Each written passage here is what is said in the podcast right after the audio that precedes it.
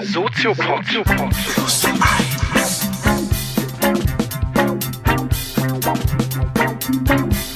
Soziopod. Plus eins. Herzlich willkommen zur ersten Ausgabe des Soziopod Plus eins, ein neues Format des Soziopods. Und ich bin sehr, sehr stolz, dass wir das jetzt versuchen und wagen. Und das Konzept sieht vor, das Plus eins steht nämlich eigentlich für eine Person, nämlich eine zusätzliche Person, die wir sozusagen in unsere Runde nehmen. Und da begrüße ich recht herzlich in der ersten Ausgabe Professor Dr. Tobias Rothmund. Hallo. Ah, hallo. Und ähm, Herr Rothmund ist Juniorprofessor für politische Psychologie am Institut für Kommunikationspsychologie und Medienpädagogik an der Universität Koblenz-Landau. Habe ich das so richtig vom ähm, hingekriegt? Und der Themenschwerpunkt heute ähm, ist ein Thema, was wir schon mal im Soziopod behandelt haben, aber wir sehr froh sind, dass wir jetzt tatsächlich auch einen echten Experten zu dem Thema nämlich eingeladen haben, nämlich Gewalt und Gewalt in Verbindung mit Medien. Ähm, und an meiner Seite begrüße ich natürlich auch wieder Nils Köbel. Guten Abend. Hallo. Ich begrüße Patrick Breitenbach. Hallo. Jetzt haben wir alle durch. Jetzt haben wir alle durch. ähm, ja, du wolltest, glaube ich, die erste Frage stellen. Ja, ja, Herr Rothmund, wir haben Sie ja eingeladen, weil Sie Spezialist sind. Sie sind Psychologe. Das finde ich ganz spannend, weil man ja immer in den öffentlichen Medien und auch sonst in Diskursen diese Frage hört. Also, welche schädliche Wirkung haben eigentlich Gewaltmedien auf unsere Kinder und Jugendlichen? Müssen wir Kinder und Jugendliche schützen? Müssen wir verbieten? Müssen wir kontrollieren? Und vielleicht wäre es am Anfang interessant, wenn Sie einfach so ein bisschen mal erzählen aus der aktuellen Forschung in diesem Bereich. Also was gibt es für Untersuchungen? Haben wir jetzt konkrete Erkenntnisse, die uns weiterbringen? Auch was jetzt im Moment, wie auch geforscht wird in diesem Bereich? Was macht man da eigentlich, um diese Frage vielleicht beantworten zu können oder weiterführen zu können? Und vielleicht können wir ganz allgemein so einsteigen, dass Sie ein bisschen erzählen aus, aus Ihrer Forschungspraxis und aus dem Feld, in dem da gearbeitet wird. Das wäre so eine erste Aufforderung quasi. ja, zunächst ähm, herzlichen Dank für die Einladung. Das ist äh, eine schöne Sache und ähm, ja, das äh, Thema Medienpsychologie ist ein Thema, mit dem ich mich intensiv beschäftige und in dem Bereich die Frage der Medienwirkung, speziell bei Mediengewalt und dann nochmal spezieller beim Thema Videospielgewalt. Mhm. Und ähm, ich habe sogar, also ich habe sozusagen einen, einen, empirischen Zugang zu dem Thema. Ich, wir beschäftigen uns ähm, also mit der Frage der Wirkung von Videospielgewalt durch empirische Studien. Und ähm, da gibt es im Grunde einen reichhaltigen Fundus an Studien, die bislang existieren. Im Grunde könnte man sagen, es gibt zwei Arten von Studien, ganz grob gesagt. Ähm, das eine sind korrelative Studien, das andere sind experimentelle Studien. Mhm. Vielleicht erkläre ich kurz, was so der grundsätzliche Unterschied ist zwischen mhm. diesen Studien. Bei korrelativen Studien geht es darum, dass ähm, beispielsweise die, das Mediennutzungsverhalten Verhalten von Personen erfragt wird, irgendwie gemessen wird ähm, und äh, in Beziehung gestellt wird, in Zusammenhang mit bestimmten ähm, Verhaltensweisen, beispielsweise aggressives Verhalten. Also konkret könnte das so aussehen, dass man ähm, Schüler befragt dazu, wie häufig sie Videospiele spielen und ähm, äh, Lehrer dazu befragt, wie häufig diese Schüler im Unterricht äh, ähm, sich irgendwie also aggressiv auffallen oder vielleicht auf dem Pausenhof ähm, schlägern und so weiter und dass man dann im Grunde den Zusammenhang zwischen diesen beiden äh, Indikatoren untersucht. Das ist die einfachste Art der korrelativen Studie. Das Ganze gibt es dann auch in so einem längsschnittlichen ähm, Design, würde man sagen. Also ähm, dann würde man untersuchen, inwiefern ist sozusagen die Mediennutzung heute, wie hängt die zusammen mit dem aggressiven Verhalten in zwei Jahren oder in zehn Jahren oder so. Ja wären dann längsschnittliche äh, korrelative Studiendesigns. Mhm. Und dem gegenüber steht der experimentelle Forschungsansatz. Das ist ein Forschungsansatz, der häufig im Labor stattfindet, äh, werden Leute eingeladen und dann ähm, gezielt mit bestimmten Spielen konfrontiert. Die spielen meinetwegen eine halbe Stunde ähm, Grand Theft Auto, mhm. äh, werden dann äh, mit einer ähm, Kontrollgruppe kontrastiert, die in derselben Zeit Tetris spielen oder irgendwas anderes, was nicht gewalthaltig ist. Und dann versucht man im Anschluss an diese Spielphase sich anzusehen, ob die Personen unterschiedlich reagieren in bestimmten Situationen, ob sie unter, sich unterschiedlich verhalten, ob sie bestimmte unterschiedlichen emotionalen Reaktionen zeigen oder auch ähm, kognitive, also äh, dann ähm, Gedanken eher verfügbar sind bei der einen Gruppe als bei der anderen. Wie kann man sich das konkret vorstellen? Also wie testet man das sozusagen im Anschluss? Mhm. Gibt es da irgendwie Rollenspiel, keine Ahnung? Ja, ja, da gibt's ganz äh, unterschiedliche und ganz äh, auch zum Teil äh, witzige, vielleicht auch ähm, diskussionswürdige Verfahren. Also äh, zunächst ist es so, ähm, zum Teil sind das, wenn es zum Beispiel um kognitive und emotionale Reaktionen geht, ähm, dann, dann gibt es ähm, bestimmte Verfahren, die man auch am Computer durchführt, wo getestet wird, ob bestimmte Gedanken ähm, beispielsweise verfügbar sind, beispielsweise indem man äh, Wörter präsentiert äh, und ähm, die Probanden sollen ähm, entscheiden, ob das sich um ein Wort handelt oder nicht. Mhm. Das ist ein relativ simpler Task, also eine relativ leichte Aufgabe. Manchmal werden einfach nur Buchstabenkombinationen präsentiert, manchmal Wörter. Ähm, das Ganze nennt sich Lexical Decision Task. Und die Logik dahinter ist die, bei den Wörtern gibt es zwei Arten von Wörtern. Eine Art von Wort hat einen Bezug zum Thema Aggression, beispielsweise Schuss mhm. oder Wunde oder Blut oder ähnliches, Waffe. Mhm. Ähm, und andere Art von Wort, äh, Wörtern hat keinen Bezug dazu. Sonne, Regen, Wind, äh, Schnee. Mhm. Und ähm, wenn ähm, die also die Logik dieses Tests ist, wenn aggressive Konzepte verfügbar sind, dann sollten die Leute schneller in der Lage sein, die aggressionsbezogenen Wörter als solche zu erkennen. Das ist ein Beispiel für ein Verfahren, mit dem jetzt so eine kognitive, auf so einer kognitiven Ebene gearbeitet wird. Interessanter vielleicht sind die Verfahren, bei denen es dann um tatsächliches Verhalten geht, weil das ist ja am Schluss mhm. das, was uns interessiert. Und ähm, Sie können sich vorstellen, aggressives Verhalten in so einer Laborsituation kommt erstmal nicht so häufig vor. Mhm.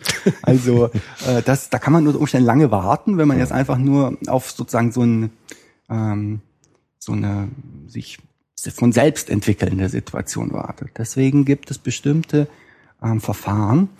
Hm, eines dieser Verfahren nennt sich Hot Sauce Paradigma, mhm. scharfe Soße. Mhm. Und ähm, da geht es darum, dass die Versuchsteilnehmer ähm, vermeintlich einem nachfolgenden Versuchsteilnehmer einen Drink zubereiten dürfen. Okay. Und äh, in diesen, als eine Zutat für diesen Drink gibt es eine ganz scharfe Chili-Soße. Und ähm, was jetzt gemessen wird, ist, in welchem Ausmaß die Teilnehmer diese Chili-Soße da rein können. Also ähm, sozusagen die Schädigungsabsicht eines nachfolgenden Versuchsteilnehmers wird über das, die Quantität dieser Chili-Soße ähm, gemessen. Ein anderes Beispiel ähm, ist ein Paradigma, bei dem eine vermeintliche andere Versuchsperson im anderen Raum über Computer vernetzt ist und ähm, der Versuchsteilnehmer eine Art Spielsituation ähm, erlebt. Es geht darum, ähm, bestimmte Rätsel zu lösen und jeder, der eine Runde gewinnt, dieser, dieses Rätsels, darf dem anderen ähm, ein Geräusch über die Kopf, über Kopfhörer verabreichen. Mhm. Ähm, weißes Rauschen, das ist ein sehr unangenehm, unangenehmes Geräusch. Und man darf selber einstellen, wie lange und wie ähm, intensiv dieses Geräusch verabreicht wird. Mhm. Das heißt, ähm, hier haben wir auch wieder so eine Art Versuch, die Schädigungsabsicht über diese ähm, Lautstärke beziehungsweise die Dauer dieses Geräuschs abzubilden. Und vielleicht noch ein letztes, drittes Beispiel, das ist vielleicht am lebensweltlich, naja, am nächsten zu einer lebensweltlichen Situation. Kollegen aus den USA haben im Nebenraum einen Streit simuliert. Mhm zwischen zwei Personen, der dann eskaliert. Es kommt zu einem, also offenbar zu einem Handgemenge. Es fällt ein Stuhl, die Tür knallt und eine Person ruft um Hilfe. Und ähm, im Anschluss an die Spielsituation erleben alle Personen diese Situation. Es ist eine Situation, die über Band abgespielt wird, so dass sie standardisiert ist und bei allen Personen identisch präsentiert wird. Und ähm, was hier gemessen wird, ist die Dauer, die Zeitdauer, die verstreicht im Grunde, bis Personen reagieren, ob sie überhaupt reagieren und wie sie reagieren auf diese Situation. Also das sind Beispiele für ähm, ja so für Verhaltens Maße, so würden wir das äh, bezeichnen, die im Labor eingesetzt werden, um aggressives Verhalten oder jetzt bei dem letzten Beispiel Hilfeverhalten mhm. in einer Situation zu messen, zu erfassen, in der sie sonst eigentlich so nicht auftritt. Ja. Mhm. Das, das wäre so ein Punkt. Der andere Punkt, der mir dabei einfällt, ist, ähm, da blendet man ja sozusagen die ganze Vorgeschichte der Person und die Persönlichkeit vorab aus. Also das heißt, ich gehe ja dann von Null aus oder anders gefragt, wie kriegt man das hin, genau das zu vermeiden? Also zu vergleichen, war der nicht schon immer aggressiv als Persönlichkeit und was hat sich jetzt sozusagen geändert? Also gibt es dann mhm. so einen mhm. Pre-Test oder mhm. wie kann man? Mhm. Genau, also ähm, zum einen ist das der große Vorteil der experimentellen Forschung. Man hat sozusagen, man blendet alles andere aus, man versucht ähm, die, den Unterschied zwischen den beiden Gruppen, die man sich ansieht, nur auf dieses Spiel zurückzuführen. Das ist der kausal-analytische äh, Vorteil der experimentellen Methodik. Aber natürlich ist es so, dass es zum Beispiel Persönlichkeitseinflüsse gibt, Vorerfahrung, ähm, eine Vielzahl an also personenspezifischen Merkmalen, die da relevant sind. Und was man hier in der Regel macht, ist, dass man in einem Pretest ähm, diese Variablen beispielsweise über Fragebögen erfasst oder mittels anderer Verfahren und dann als sogenannte Moderatoren untersucht, also als Variablen, die den Einfluss dieses Spiels dann unter Umständen nochmal hm, verändern, mhm. abschwächen können, verstärken können. Und, und, so kommt sozusagen das personale Element dann auch äh, in diese Studie. Mhm. Ja, wir sind so ganz, also ich bin total gespannt, deshalb würde ich äh, wirklich fragen, wie ist es denn? Also was kommt denn, was kommt denn raus bei diesen? Also ich finde gerade diese experimentellen Sachen total spannend, aber auch diese, äh, die anderen Dinge, die Sie beschrieben haben. Kann man, gibt's da eindeutige Ergebnisse? Kann man da was sehen? Kann man da was rauskriegen? Ja, das ist natürlich die Masterfrage. Genau. Gibt es eindeutige Erkenntnisse? Ähm, und die ist natürlich, wie soll es anders sein, nicht so leicht zu beantworten. Mhm.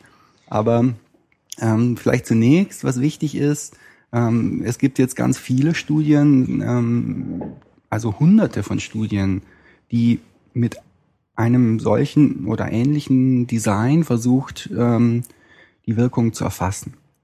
Und die erste Frage, die sich stellt, wie kann man diese ganzen Studien jetzt eigentlich überblicken oder über diese ganzen Studien hinweg Wirkungen ermitteln? Und hierzu gibt es das Instrument der Meta-Analyse.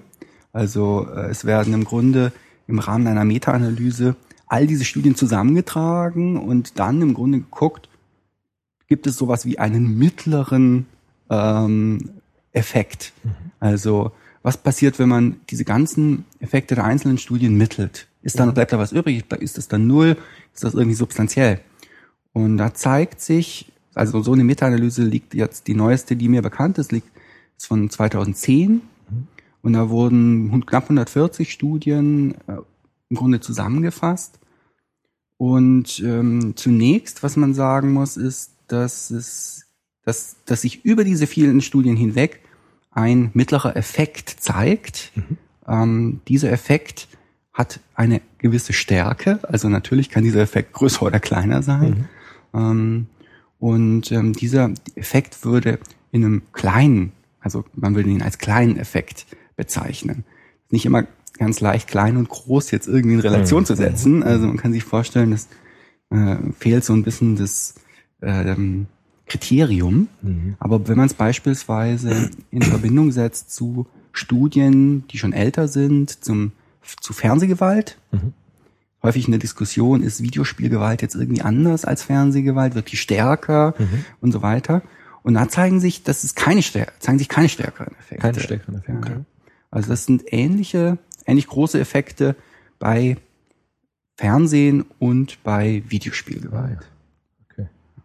Gibt's dann irgendeine Theorie dazu? Also es gibt ja zum Beispiel diese Spiegelneuronen-Theorie Mhm. jetzt im Bereich der Neurowissenschaft oder wie auch immer. Mhm. Gibt's, basiert das da auf die, auf, oder gibt's da noch andere Theorien, warum Ja, das ist? ja, also äh, im Grunde, wenn man jetzt diese Meta-Analysen anguckt, die geht natürlich über alle Effekte hinweg, unabhängig von der Art der Studie und so weiter. Das, äh, aber im Detail gibt es natürlich ähm, unterschiedliche Theorien.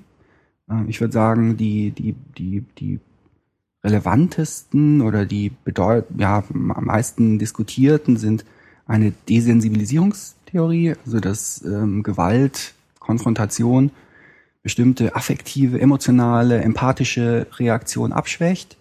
Man kann sich vorstellen, dass äh, man, wenn man fortwährend mit ähm, bestimmten ähm, ja, Opfersituationen konfrontiert ist, mit also dass das Spiel keinen Spaß macht, mal ganz platt gesagt, wenn man fortwährend solche Empfindungen hat während des Spiels. Also deswegen äh, gibt es die Idee, dass man eigentlich sich das irgendwo und das irgendwo unterdrücken muss, äh, abkoppeln muss von der Szene, von der Szene, das, sonst macht das Spiel keinen Spaß. Ähm, und dass diese die Desensibilisierung dann auch transferiert auf andere Situationen, die mit dem Spiel gar nichts mehr zu tun haben, wo man, wo dann der ähnliche, ein ähnlicher Prozess einsetzt. Das ist eine Theorie. Und- Also das heißt, simpel ausgedrückt, je mehr ich konsumiere Gewalt, desto abgestumpfter oder desto weniger empfänglich bin ich für negative Emotionen, wenn ich mir Gewalt angucke. Also desto eher lässt mich das kalt. genau, das wäre die Idee. Mhm. Was es aber auch gibt in der pädagogischen Forschung, ist ja diese vielleicht etwas laienhafte Theorie, dass Gewalt ja dann auch Spaß machen kann. Also es gibt einen Thrill bei der Gewalt. Also ich habe in der Vorbereitung zu unserer heutigen Folge mir mal so eine, so eine Spielhalle angeschaut, die es jetzt wieder in Frankfurt gibt, wo man so ganz großen Leinwänden solche Spiele spielt.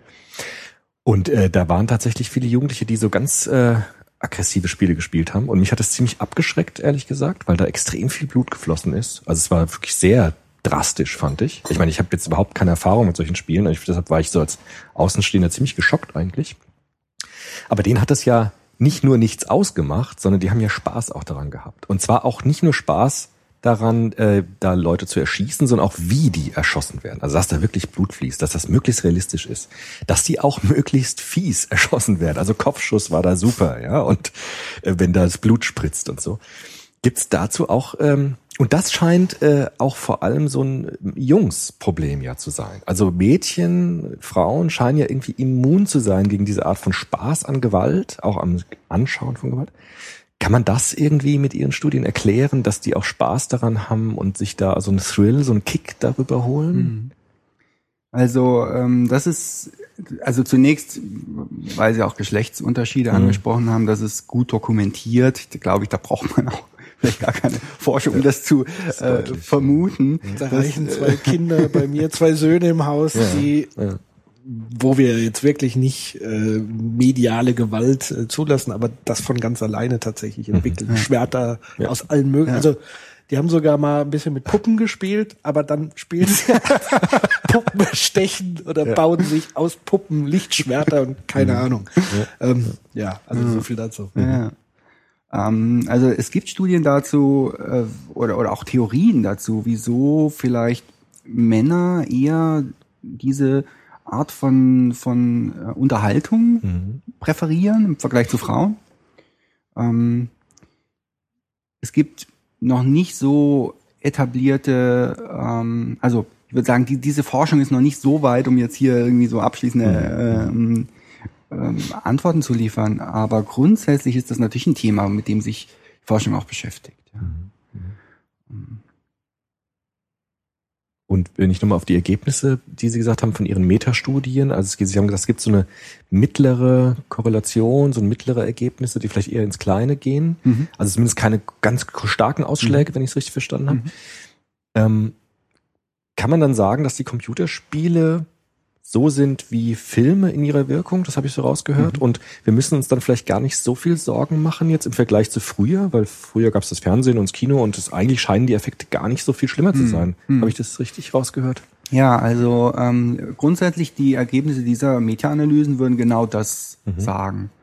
Ähm, jetzt gibt es natürlich ähm, auch Forscher, die das so ein bisschen noch in ähm, Relation setzen zu Merkmalen des Spiels. Also Spiele haben natürlich im Vergleich zu ähm, Fernsehen und Umständen größeres Suchtpotenzial, beziehungsweise es gibt spielimmanente Prinzipien, die Spieler eher auch bei der Stange halten. Ja. Und ähm, unter Umständen ist das natürlich ein Mechanismus, den man nicht außer Acht lassen kann. Also ähm, insofern ist, sind diese interaktiven Aspekte von ähm, Videospielen und die Frage, inwiefern die möglicherweise dann auch nochmal ähm, ja so das, das Wirkpotenzial in bestimmten Bereichen auch verstärken können, noch nicht so abschließend zu beantworten. Was ich vielleicht auch noch ergänzen muss, ähm, bei dieser Meta-Analyse wurde auch unterschieden zwischen ähm, kurzfristigen und langfristigen Effekten. Das ist eine wichtige Unterscheidung in der Forschung, weil wir bei diesen experimentellen Studien natürlich in der Regel kurzfristige Effekte uns ansehen. Das heißt, da findet ein, äh, eine Spielsituation statt und danach, das sind wenige Minuten, danach wird irgendwie Verhalten gemessen, werden Gedanken gemessen, wird, werden emotionale Reaktionen gemessen. Ähm, es gibt natürlich zu Recht dann auch die ähm, Frage, ja, ist das jetzt was, was langfristig überhaupt dann eine Rolle spielt, wenn äh, oder heißt das einfach nur okay, direkt nachdem ihr Videospiele gespielt habt mit gewalthaltigem Inhalt, solltet ihr erstmal zehn Minuten äh, euch ein bisschen, ein bisschen runterkommen und dann ist wieder alles gut. Das wäre die Alternative. Ähm, Das kennt man ja von sich selbst auch. Also Ja, wenn ja. ich einen James Bond Film angucke im Kino, dann fährt man nach Hause ein bisschen schneller, weil man da so ein bisschen inspiriert ist. So. von dem Fahrstil. Genau. Und das lässt aber dann wieder nach. Also das kennt man ja von sich selbst auch. Oder ich kenne das als Kind auch, wenn ich einen Actionfilm geguckt habe, dann ist man irgendwie so geladen oder ein bisschen drauf. Aber das, genau, also langfristig ändert sich was an der Struktur der Persönlichkeit. Das wäre ja dann wirklich die Frage. Ne? Oder ist es Genau. wirklich nur so ein Aufladen, das dann wieder absinkt? Oder ändern sich die Persönlichkeitsstrukturen? Ja, ja. Das ist natürlich eine ganz schwierige Frage wahrscheinlich. Ne? Das ist natürlich in, auch, auch die, würde ich sagen, noch eher kontrovers diskutierte Frage, weil es in dem Rahmen natürlich Studien gibt, aber noch nicht in der Menge und in der äh, ja, Anzahl, wie es kurzfristige ähm, Effektstudien gibt. Die langfristigen Studien, die existieren bislang, die deuten schon darauf hin, dass es nicht sofort weggeht, sondern dass sich auch über einen gewissen Zeitraum was erhalten kann und dass es tatsächlich zu so chronischen äh, Veränderungen kommen kann. Also dass sich dann auch, ähm, wir haben eine Studie gemacht, da ging es um äh, Vertrauen, also äh, im Grunde die Idee, im Anschluss an so ein gewalttätiges Spiel sollte man irgendwie weniger Vertrauen haben in andere Menschen, weil man sich so kon konstant mit mit irgendwie aggressiven Figuren konfrontiert ist. Und wenn man danach überlegen soll, würde ich jetzt meinem unbekannten äh, Spielpartner irgendwie fünf Euro äh, anvertrauen, dann ist man vielleicht weniger geneigt, das zu tun. Und diese kurzfristigen Effekte gab's. Und da konnten wir auch über ein Jahr haben wir eine Schülerbefragung durchgeführt bei Schülern.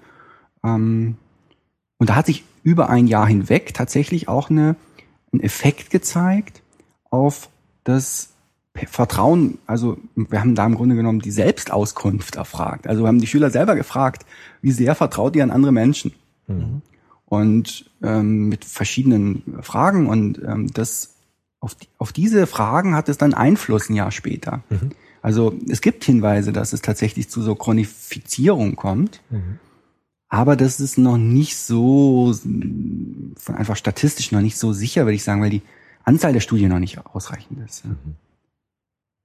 Um aber nochmal auf die andere Frage vom Nils zurückzukommen, ähm, das Thema Spaß an Gewalt. Mhm. Ich glaube, das hat man noch nicht äh, beantwortet. Woher kommt das sozusagen? Mhm. Wie lässt sich das erklären? Also ein Aspekt, der bei ähm, auch bei Gewaltspielen nachweislich eine Rolle spielt, ist äh, Kompetenz erleben. Mhm. Äh, Das ist natürlich ein Aspekt, der nicht nur bei Gewaltspielen eine Rolle spielt, sondern auch bei anderen äh, Spielen. Aber dieses Kompetenzerleben hat bei Videospielen eine große äh, ähm, einen großen Spaß, also löst einen großen Spaßfaktor aus. Ähm, und es ist nicht so, dass ähm, die Aggression per se irgendwie, also zumindest das ist im Moment so die, die, die Vermutung, es geht gar nicht so sehr um die Aggression per se, sondern um das, was mit der Aggression verbunden ist. Die Kontrolle, das Erleben von Handlungskontrolle ähm, und ähm, Selbstwirksamkeit, würden wir in der Psychologie sagen. Also ich mich selbst als jemand erlebe, der, der Dinge bewirken kann und verändern kann. Ist das dann die Macht letztendlich reduziert? Ja, also es hat im, vielleicht mit Macht zu tun, wobei Macht hat ja immer so ein bisschen so einen negativen äh, Unter, also Ton oder auf, schwingen immer so ein paar Sachen mit, die man, die vielleicht gar nicht unbedingt gemeint sind, sondern Genau, also gibt ja unterschiedliche Vorstellungen von Macht. Also wenn man zum Beispiel Foucault nehmen würde, der hat ja Macht schon wesentlich breiter versucht darzustellen, also auch abgrenzen ein bisschen zu Herrschaft. Das wäre dann so wirklich der rein negative, also Unterdrückung, der ja davon ausgeht, überall findet Macht statt, aber auch Macht im Sinne von was gestalten können, formen können, andere beeinflussen können. Muss ja nicht immer negativ sein, es kann ja, auch sozusagen in Zustimmung des Gegenübers passieren und dadurch, dass ich dann eine Zustimmung eines virtuellen Charakters habe, dem ich, wo ich ja eigentlich im Hinterkopf weiß, dem tue ich nicht wirklich weh, aber ich habe trotzdem dieses Gefühl so ein Stück weit. Also klingt so ein bisschen. Ja, also in dem Sinne würde ich dem zustimmen. Also in dem Sinne, glaube ich, ist Macht, kann man, kann man von Macht sprechen, von dem Gefühl, ähm, ja, durch seine Handlungen auch ähm, sich als selbst wirksam zu erleben. Das, glaube ich, ist der Kern. Und als Psychologe würden Sie dann sagen, das ist ein, ein wichtig, eine wichtige Eigenschaft, unerlässliche Eigenschaft des Menschen. Also wenn man so ein bisschen Richtung Freud denkt, so als Trieb, als etwas, was immer in einem schlummert und irgendwie auch kanalisiert werden muss, raus muss. Ja, also ähm, Selbstwirksamkeit, das Gefühl, sich selbst als jemand zu erleben, der äh, mit seinen Handlungen Dinge bewirken kann, seine Umgebung gestalten kann nach seinen ähm, Wünschen, ist eine ganz wichtige Erfahrung. Also wenn Selbstwirksamkeitserfahrungen fehlen, ähm, dann, das ist ein großer, starker Prädiktor auch für ähm, ähm, die Entstehung von, von psychischen Störungen. Äh, Und insofern ist Selbstwirksamkeitserwartung auch ein, also ein, ein äh, Schutzfaktor, würde man sagen. Es, was, was, was uns auch gesund äh, hält und was, äh, wenn es fehlt, auch Krankheit ähm, begünstigt. Ja. Könnte man auch sagen, ich habe die ganze Zeit meine, diese pädagogischen Gewalttheorien im Kopf. Ich hack die jetzt mal einfach, ich Ja, leg die Ihnen mal ja, so ja. vor, Sie sagen was Sie davon halten. Also diese Selbstwirksamkeit, da gibt es auch Theorien, die sagen, dass Kinder und Jugendliche oftmals dann gewalttätig werden, wenn sie auf anderen Gebieten keine Anerkennung bekommen. Ja, also wenn man einen Schulversager nimmt, der ach, kriegt da keine Anerkennung. Der kriegt Mhm. seine Fünfen, der bleibt sitzen, der wird vielleicht auch von der von bürgerlichen Milieu ausge, also gemobbt oder ja, und der sucht sich dann Felder, wo er diese Selbstwirksamkeit haben kann und äh, dieses Schulversagen zum Beispiel integrieren kann, diese Identität. Also ein cooler Gangster ist klar, dass er nicht gut in der Schule ist, aber der ist auf der Straße der King und kann es mit körperlicher Gewalt kompensieren. Da kriegt er Anerkennung. Und das ist so eine Theorie, die sagt, äh, gegen Gewalt zu gehen, hieße dann ihm Anerkennungsmöglichkeiten auf anderen Feldern zu geben, so dass er dort die Anerkennung nicht mehr sich holen muss auf diesem Gewaltsektor. Und bei den Computerspielen, da kriege ich ja auch Anerkennung für Gewalttaten zum Teil. Also Punkte, die vergeben werden Ja, ja. durch Bodycounts und sowas. Ne? Und dann könnte man vielleicht ja doch die Theorie aufstellen, also wenn die Anerkennung so hoch ist für die Gewalt im Computerspiel, dann könnte es ja vielleicht doch das verstärken auch, dass ich da vielleicht das übertrage auf die reale Welt oder so. Würden Sie dem zustimmen oder ist das Ja, also das doch, ich finde, das ist nicht Quatsch und das ist ein ganz interessanter Punkt, der meines Erachtens in dieser Diskussion häufig ähm, nicht irgendwie gesehen wird oder, oder wegdiskutiert wird. Es steht überhaupt nicht im Widerspruch möglicherweise, dass gewalthaltige Videospiele positive und negative Wirkung gleichermaßen haben. Auf unterschiedlichen Ebenen. Auf, unter, auf unterschiedliche Aspekte. Äh, Das, das einfachste Beispiel ist, äh, es gibt eine Reihe von, also ähnlich viele fast schon Studien, die zeigen, dass gerade diese ähm, äh, Shooter bestimmte positive Effekte auf ähm, Raumkognition haben. Also man kann sozusagen so die, die Navig also ähm, ja, Navigation im Raum, ähm, die sozusagen die Auge-Hand-Koordination. es gibt so, es gibt eine Ja. Reihe von ähm, Kompetenzen, für die diese Spiele ähm, hilfreich sind.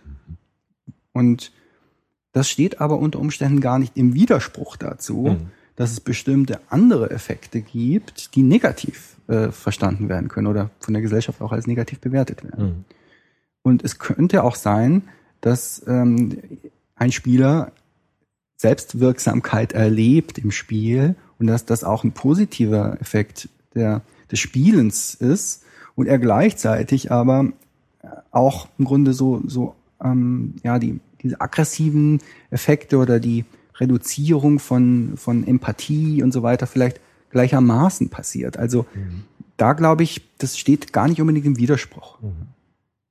Weil es war ja auch dieses Bild bei jetzt so ganz krassen Gewalttaten wie Amoklauf zum Beispiel. Jetzt auch in Amerika gab es ja viele Fälle, wo man auch gesagt hat, durch diese Spiele lernt man auch zu zielen zum Beispiel und lernt man auch irgendwie Ziele zu fokussieren, wie Sie es eben gesagt haben, immer im Raum und Abstand und so weiter. Das wären nur so negative. Und da wird ja immer die Frage gestellt, wann gibt's eigentlich diesen Sprung, dass man diese Ebenen vertauscht? Also das Spiel dann übersetzt werden in die Wirklichkeit. Dass man, weil bei den allermeisten Jugendlichen ist ja so, das ist ein Spiel und das wissen die und in der Wirklichkeit ist es, läuft's nach anderen Regeln. Aber es gibt ja manche Jugendliche, Gott sei Dank sehr selten, wo anscheinend so, ein, so eine Überlappung dann passiert und es in die Realität hineinrutscht und die dann wirklich schießen und wirklich Leute umbringen. Das sind jetzt so ganz massive Gewaltphänomene, aber kann man das irgendwie erklären mit, mit den Studien oder so? Das, wann das kippt oder bei wem und warum und so? Also ich glaube, also das ist natürlich eine ganz schwierige Frage. Und ob es überhaupt gibt. Ob, und ob es überhaupt kippt. also und, ob es genau. überhaupt in Zusammenhang Eben. ist. das, genau, Ist, ob das- das wäre jetzt, glaube ich, auch der erste Punkt, den ich dazu anmerken wollte. Also die Studien, die wir machen, äh, und eigentlich alle Studien, die ich kenne dazu, haben, arbeiten mit mh, Variablen, also versuchen Aggression und, und, und Empathie auf eine Art und Weise zu messen, wie sie nicht unbedingt im Zusammenhang steht mit diesen Amoktaten. Mhm. Das heißt, diese Schlussfolgerung, diese Forschung ist unmittelbar übertragbar. Die ist im Grunde falsch. Man weiß mittlerweile, dass dies, gerade diese Amoktaten irgendwie nochmal so eine ganz spezielle Konfiguration von Aspekten sind, die da reinspielen. Also das sind irgendwie häufig, also der Abbruch von Kommunikation ist ein ganz, ganz zentrales Element bei diesen Personen. Die haben niemanden mehr, dem sie sich anvertrauen. Die isolieren sich komplett von ihrem sozialen Umfeld. Und ähm, das ist zum Beispiel ein Aspekt, der ist überhaupt nicht, steht überhaupt nicht in Verbindung zu diesen, zu diesen Spielen. Also da müssen ganz andere Dinge passieren. Und das, ich würde immer davor warnen, so diese zwei Dinge so ganz unmittelbar miteinander zu verknüpfen. Womit wir vor allem, äh, also was wir vor allem mit diesen Studien erklären wollen, ist normales aggressives Verhalten. das ist natürlich jetzt auch nicht so einfach zu sagen, aber es gibt natürlich aggressives Verhalten, das äh, ist, das fängt ja bei ganz kleinen Dingen an, also diese ähm, alltägliche Aggression und, und sozusagen, man kann sich vorstellen, dass das so ein bisschen steigt oder dass man da so ein bisschen eher bereit ist, aber dass man jetzt zu so ganz extremen Formen von Gewalt äh, neigt, ich glaube, da kommen nochmal spezielle Rahmenbedingungen, müssen, sind dann notwendig, sonst passiert das nicht. Also ja. dieser, diese, ähm, dass das so kippt, das kann man nicht mit den Spielen erklären. Nee, ich frage nur deshalb, weil die ja manchmal so die Spiele ein bisschen imitiert haben, auch im Aussehen. Die haben sich Ja. dann so verkleidet wie diese Computerspielleute und so. Da, da hatte man so eine Idee mal, dass Mhm. das vielleicht damit zusammenhängen könnte. Aber Ja. Also da, ich kann ich, ich da würde ich jetzt spekulieren. Hm. Kann ich mir aber auch vorstellen. Also ich meine, wenn man sich tatsächlich mit solchen Gedanken trägt ähm, und diese Gedanken auch, dann simuliert man das Hm. ganz häufig gedanklich, bevor man das tatsächlich macht. Und dann bieten natürlich diese Spiele auch ein, eine Umgebung, in der man das erstmal üben kann. Ganz blöd gesagt. Oder auch irgendwie. Und, und dann ist es vielleicht nicht verwunderlich, dass es da Parallelen gibt und dass sich das dann so überträgt. Ja, gut, das sind halt dann Vorbilder im, im Mhm. Weitestgehendsten Sinne dann so, ein- so ein Stück weit. Ja. Also wenn ich mich so kleide wie Figuren, Ja. könnte mich jetzt auch kleiden wie klar. andere Medien, Persönlichkeiten oder wie auch immer. Mhm. Ähm, das hat, glaube ich, mit, mit dem Spiel an sich erstmal wenig wahrscheinlich zu Mhm. tun. Aber wahrscheinlich ist es tatsächlich auch eine Simulationsumgebung, um Mhm. Ja. das einzuüben. Aber was vielleicht noch, was ich vielleicht noch ergänzen will, weil, weil Sie auch gefragt haben nach diesen Auto, also nach der Frage, was, wann passiert eigentlich diese Trennung, dass man, eigentlich würde man sagen, jeder Spieler weiß, das ist der Computer, hier ist die Realität. Mhm. Und ähm, jetzt gibt es da eigentlich nichts zu verwechseln. Und das, was man äh, im Spiel macht, das macht man im Spiel und was man in der Realität macht, macht man in der Realität. Und das ist natürlich auch ein ganz häufig gebrauchtes Argument von Spielern, die auf diese Weise im Grunde auch diese ganze Forschung in Frage stellen. Mhm. Aber ich glaube, man kann dem schon ein paar Sachen entgegensetzen. Zum Beispiel einige der Effekte, die wir finden, die sind gar nicht so willentlich kontrolliert. Also ähm, zum Beispiel diese Verfügbarkeit von bestimmten aggressiven Gedanken. Das ist nichts, was man sich so, äh, was man sozusagen so an- und ausschalten kann, willentlich. Ähm, und das heißt, die Spuren, die sozusagen das Spiel hinterlässt, in, im, im Gedächtnis, in, in, der, in der Art und Weise, wie bestimmte Prozesse ablaufen, die kennt man selber gar nicht unter Umständen. Und wenn man sie selber nicht kennt und nicht willentlich kontrollieren kann, dann ist natürlich auch irgendwo dieses Argument ein bisschen relativiert. Ähm, und diese Art von äh, Wirkung, also diese automatischen Wirkungen, würden wir sagen, die sind immer da. Also die, da, da, da funktioniert das Argument nicht. Und, und auch, und die, die können sich sozusagen ähm, automatisieren und chronifizieren. Und beispielsweise ist es so, wenn man in einer Situation ist, wo ähm, man vollkommen sozusagen, also banales Beispiel, wenn man betrunken ist. Ja? Äh, Wenn man betrunken ist, dann hat man nicht so viel willentliche Kontrolle über das, was man tut. Klar. Dann sind die Handlungen eher gesteuert durch bestimmte Automatismen. Und so gibt es bestimmte Rahmenbedingungen, unter denen wir mehr oder stark ähm, dem folgen, was unsere Automatismen im Gehirn äh, machen und, und weniger in dem Maß, in dem wir uns äh, selbst steuern. Und insofern gibt es Rahmenbedingungen, unter denen dann diese Automatismen auch wirksam werden können. Also das vielleicht nur so zu der Frage, ähm, ist das so ein K.O.-Argument, dass man sagt, das eine ist doch im Spielen, das andere ist außen, das weiß ich doch. Weiß nicht, ob Sie dazu was sagen können. Also mein Gedanke wäre jetzt eigentlich, oder die Frage wäre, inwieweit man untersucht hat, gerade bei diesen Extremfällen, inwieweit sowas wie, wie eine Psychose tatsächlich vorgelegen hat. Also Psychose als Laie jetzt sozusagen hätte ich jetzt so beschrieben als Wirklichkeitsverschiebung ein Stück weit. Also ich, ich unterliege einem, einem Wahn, ich konstruiere mir eine Welt, die eigentlich die Welt der anderen nicht so entspricht. Und da ist es doch eigentlich auch fast egal. Also ich erinnere mich an einem populären Fall, das können wir mal als Beispiel nehmen, den Film 23 rund um den Hacker Karl Koch, der sozusagen das Buch Illuminatus gelesen hat und daraus hin eine, eine Wahnvorstellung, nämlich eine Verschwörungstheorie entwickelt hat, die so weit ging, dass am Ende er vermutlich, auch da sind dann wieder Mythen, sich selber umgebracht hat, wie auch immer, aber auf jeden Fall in Kombination mit Drogenkonsum und so weiter sich eine Realitätsverschiebung, ein Verfolgungswahn und so weiter entstanden ist. Also dass das eigentlich das Medium, wo ich sozusagen diese Geschichten oder nehmen wir Breivik, der sich aus ganz vielen verschiedenen medialen Quellen sich sein Weltbild zusammengebastelt hat. Aber das sozusagen, also gibt es da Erkenntnisse, dass das im Grunde genommen immer einer Psychose unterliegt, also einer Verschiebung? der Also jetzt bei diesen, bei diesen extremen Gewaltphänomenen. Also ich glaube, dass, dass man, dass es schon in die Richtung geht. Also inwiefern, das ist manchmal dokumentiert, manchmal lässt sich das im Nachhinein natürlich auch nicht mehr rekonstruieren. Ähm, aber es gibt ja viele Fälle, in denen ähm, die Täter dann vorab in Behandlung waren.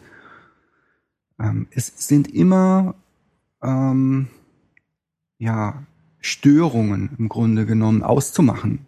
Also es ist, es ist irgendwie sozusagen die, die, gerade im Sozialverhalten gibt es in der Regel immer Auffälligkeiten, die Störungscharakter haben. Und ähm, gerade dieses Element, dass ähm, Personen sich sozial isolieren und im Grunde auch die, diese Wahnvorstellung oder diese Vorstellung, die sie entwickeln, ob man sie Wahnvorstellung nennen will oder nicht, nicht mehr teilen. Das ist ein ganz, ganz äh, ähm, zentrales Element, das man eigentlich immer findet.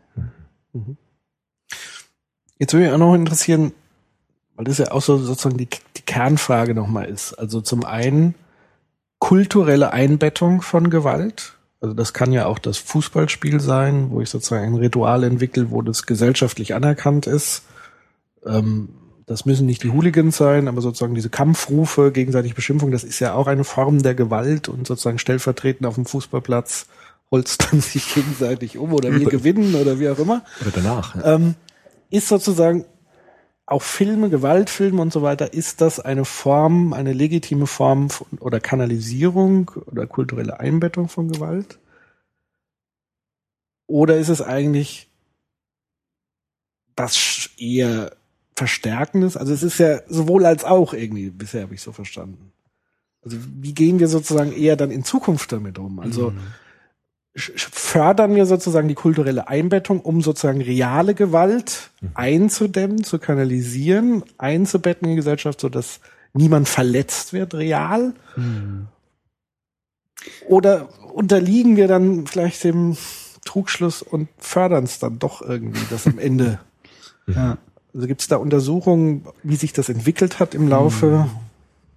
Also das ist, glaube ich, eine sehr schwierig zu beantwortende Frage. Und das ist auch eine Frage, wo, wo ich keine Studien zu kenne. Also auch empirisch wahrscheinlich schwer zugänglich. Also die Frage, wie, was für eigentlich für eine Dynamik dahinter steckt.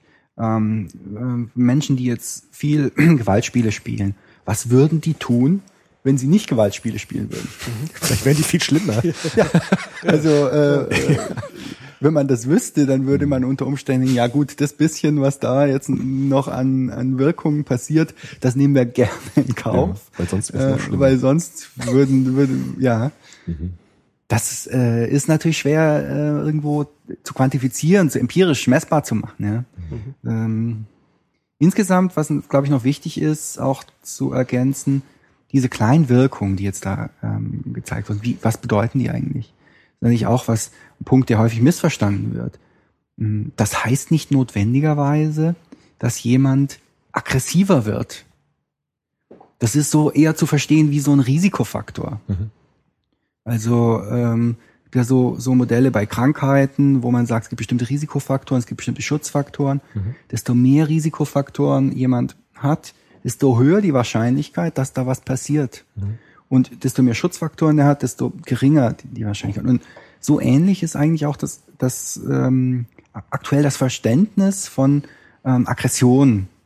Also es gibt ähm, viele Risikofaktoren, viele ähnliche Faktoren wie jetzt ähm, Videospiel, Gewalt, äh, beispielsweise äh, Geschlecht, also männliche mhm. äh, äh, Jungs äh, sind, äh, haben einen Risikofaktor, mhm. aber natürlich auch familiengebundene Aspekte, ähm, die Beziehung zu den Eltern, ähm, auch die Mitgliedschaft in irgendwelchen Gangs. Also es gibt eine ganz Vielzahl von Faktoren. Und ähm, wenn jetzt bei einer Person keine anderen Faktoren vorhanden sind, dann kann der wahrscheinlich sein Leben lang gewalttätige Computerspiel spielen. Da passiert gar nichts. Wie es ja auch gibt, ganz viele ja. Fälle wahrscheinlich. Ja, ja. Und, und das, glaube ich, ist auch nochmal wichtig, einfach so, ähm, was bedeutet das eigentlich, äh, was, dass es da so kleine Effekte gibt? Mhm. Heißt das, es ist immer in jedem Fall ein Schaden, der da entsteht? Oder das ist, glaube ich, ist wichtig, dass man das auch so in diese Risikorelation so ein bisschen rein. Mhm. Wie, wie groß ist denn der Risikofaktor? Ist das so wie Rauchen? Oder ist es so wie Alkohol bei Gesundheit? Ja, Oder ist es so wie Zucker? Also kann man, ja. schon, also bei den Substanzen ist es ja bei Rauchen ist es schon ziemlich klar ja. mittlerweile, dass es ein echt starker Risikofaktor mhm. ist für Erkrankungen. Mhm. Bei Alkohol auch, denke ich, ja. Kann man, ist, geht es eher in die Richtung oder geht es eher in die Richtung, wo man sagt, ähm, kein, also wenig Sport oder so. Mhm. Also wie würden Sie das?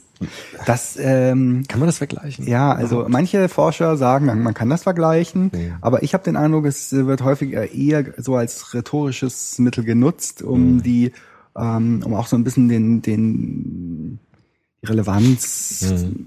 Zu verstärken. Ich glaube, seriöserweise da macht es keinen Sinn, das jetzt äh, in Relation zu bringen. Forscher in den USA zum Teil äh, sagen, es ist ähnlich wie äh, Rauchen. Ja. Mhm. Aber das wird wieder angezweifelt von anderen. Also äh, da gibt es meines Erachtens nicht die empirische Grundlage. Man müsste im Grunde ganz äh, langfristige Studien haben, um, um, um diese also diese Studien existieren nicht, um, um seriös das jetzt so äh, in, in so einen Zusammenhang zu bringen.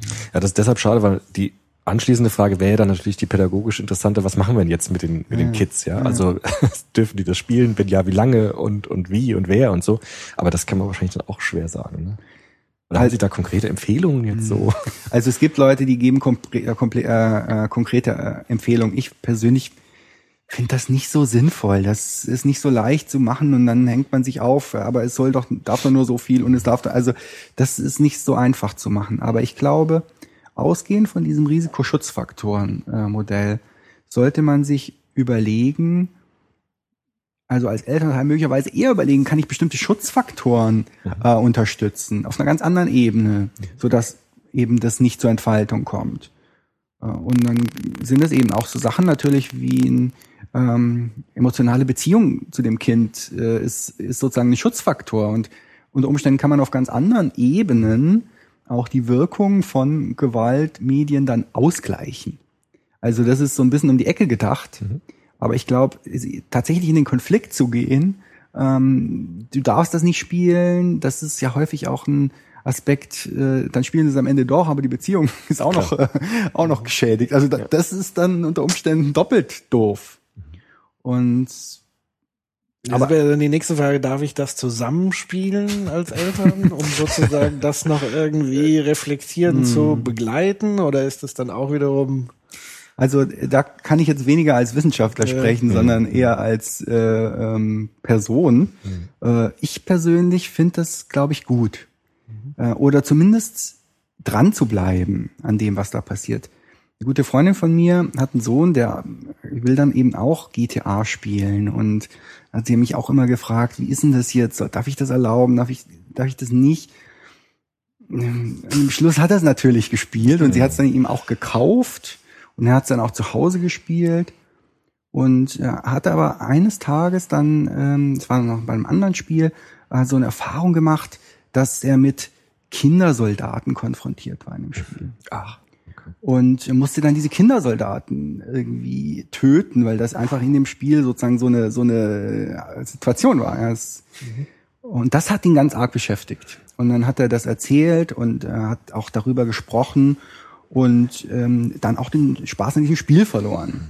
Also das sind für mich dann aber auch Anzeichen, dass dann, also das ist natürlich eine moralische Auseinandersetzung und ich glaube, das zu begleiten oder zumindest zu erfahren als Elternteil, ist wertvoll und das sollte man nicht herschenken, ähm, indem man Verbote ausspricht, die dann dazu führen, dass die Kinder das machen, aber irgendwie nicht mehr darüber kommunizieren und es mhm. irgendwie dann auch vielleicht nicht einen Ansprechpartner haben, mit dem sie das auch reflektieren können. Ist das was, wie, das sind ja tatsächlich Dinge, die dann auch Kinder, auch Jugendliche in dem Alter unter Umständen alleine nicht verarbeiten können. Das heißt, brauchen sie auch eine Auseinandersetzung, jemanden, der ihnen unter Umständen auch paar ähm, Ideen gibt und, und, und auch emotional sich damit äh, einfühlen kann, wie das ist. Und das sind, glaube ich, schon Aspekte, die wichtig sind. Aber das ist jetzt halt weniger mit der empirischen Grundlage zu Ja, aber ich glaube, das ist tatsächlich ein ganz wichtiger Punkt. Also wenn ich was verbiete und es passieren tatsächlich im Moment, und das merke ich zum Beispiel bei meinen Kindern auch, wenn die irgendwas gucken, äh, die finden ja dann zum Teil schon irgendwie Sachen gruselig, wo, wo man jetzt sagen würde, hey. Ne? Aber das beschäftigt die dann wirklich und die haben dann wirklich Bedürfnis, das auch wieder und wieder zu erzählen mhm. und nachzufragen und machen. Und da verbaut man sich natürlich als Eltern komplett den Weg, wenn man das verbietet, weil dann gleichzeitig das Kind das schlechte Gewissen hat und weiß, ich darf darüber ja auch gar nicht sprechen, weil es mhm. ist ja ein Verbot. Mhm. Ja. Und dann kriege ich ja wieder die Strafe und damit lässt man das Kind letztendlich ja auch alleine mit diesen beschäftigenden Gedanken. Und mm. derjenige hat dann, wenn er dann sowieso sozial isoliert ist, dann vielleicht auch gar keine Möglichkeit, das mit jemand anders zu reflektieren. Mm. Und ich glaube, das ist eben ganz entscheidend, ähm, dass das stattfindet. Also diese, diese Verarbeitung und diese Reflexion und das darüber reden letztendlich. Mhm. Also ich habe auch gedacht, also ich möchte das Zeug zum Teil gar nicht spielen wollen, glaube ich, was mhm. die Jungen spielen. Weil ist das denn, kann man das sagen, ähm, weil das fiel mir so auf bei diesen neueren Spielen, dass sie so unglaublich realistisch sind von der Grafik auch. Ne? Also ich mhm. meine, ich komme noch aus so einer Generation, aus also irgendwie Amiga, ja, wo man irgendwie so Punkte hat als Gewehrkugeln und so. Und heute ist das ja so hoch aufgelöst und so realistisch. Ist das dann schlimmer als früher? Ich meine, früher hat man, hat man auch Leute umgebracht, so, aber das sah dann halt irgendwie irgendwie nicht so aus. Pixelig. Pixelig. Und heute fließt das Blut und es ist so extrem realistisch. Ist das dann das Gleiche oder ist das dann wirklich nochmal gefährlicher oder so? Also Ja, das ist auch, auch, auch eine gute Frage. Da würde ich sagen, gibt's auch noch nicht so richtig wirklich verlässliche ähm, Daten. Ich glaube, es ist problematisch, weil es natürlich ähm, uns auch im Grunde vorgaut, also es ist eine realistischere Situation. Und ich glaube, alle Dinge, die bei uns ablaufen, emotional, kognitiv, ähm, die werden natürlich auch durch den Realismus verstärkt. Wenn das ein ähm, pixeliges Wesen ist, dann kann ich das eher noch so als, äh, das ist irgendwie so ein, so ein ganz anderer Kontext. Aber so eine Situation, in der jemand ähm, im, im Spiel erschossen wird und es ist eine sehr realistische Situation, sollte natürlich eher empathische Reaktionen auslösen und dann auch eher dazu führen, dass das möglicherweise unterdrückt werden muss, weil es äh, sonst irgendwie im Spiel nicht passt. Aber da, da, da ist leider die Forschung, da gibt es Einzelstudien zu, aber jetzt noch nicht so ein klares Bild. Wie ist es mit dem Mythos, ähm, ich kann Aggressionen abbauen? Also man hat ja oft so dieses Boxen, Boxkampf machen, wo man aktiv sozusagen, mittlerweile sind die Spielekonsolen ja auch so weit, dass man auch körperlich sozusagen sich einbringen muss, also ähnlich dann wie beim normalen Boxkampf. Was sagen da die Studien? Also gibt es auch Effekte, um Aggression abzubauen dadurch? Oder kann man das so per se auch nicht wirklich sagen? Ja, das ist ja die alte Katharsis-Hypothese, die Freud als erster auch aufgebracht hat, die ähm, also die, im Grunde widerlegt ist. Also es gibt ähm, eigentlich eher den gegensätzlichen Effekt. Also wenn ich Aggression nutze, um in bestimmten Situationen im Grunde mein, mich emotional zu regulieren, das mal so ganz abstrakt zu sagen, äh, dann äh, ist das auch ein, natürlich ein Lerneffekt. Ähm, das heißt, wenn ich wieder in einer Situation bin, wo ich mich ähnlich ähm, fühle, weiß ich, okay, ich muss einfach nur jetzt.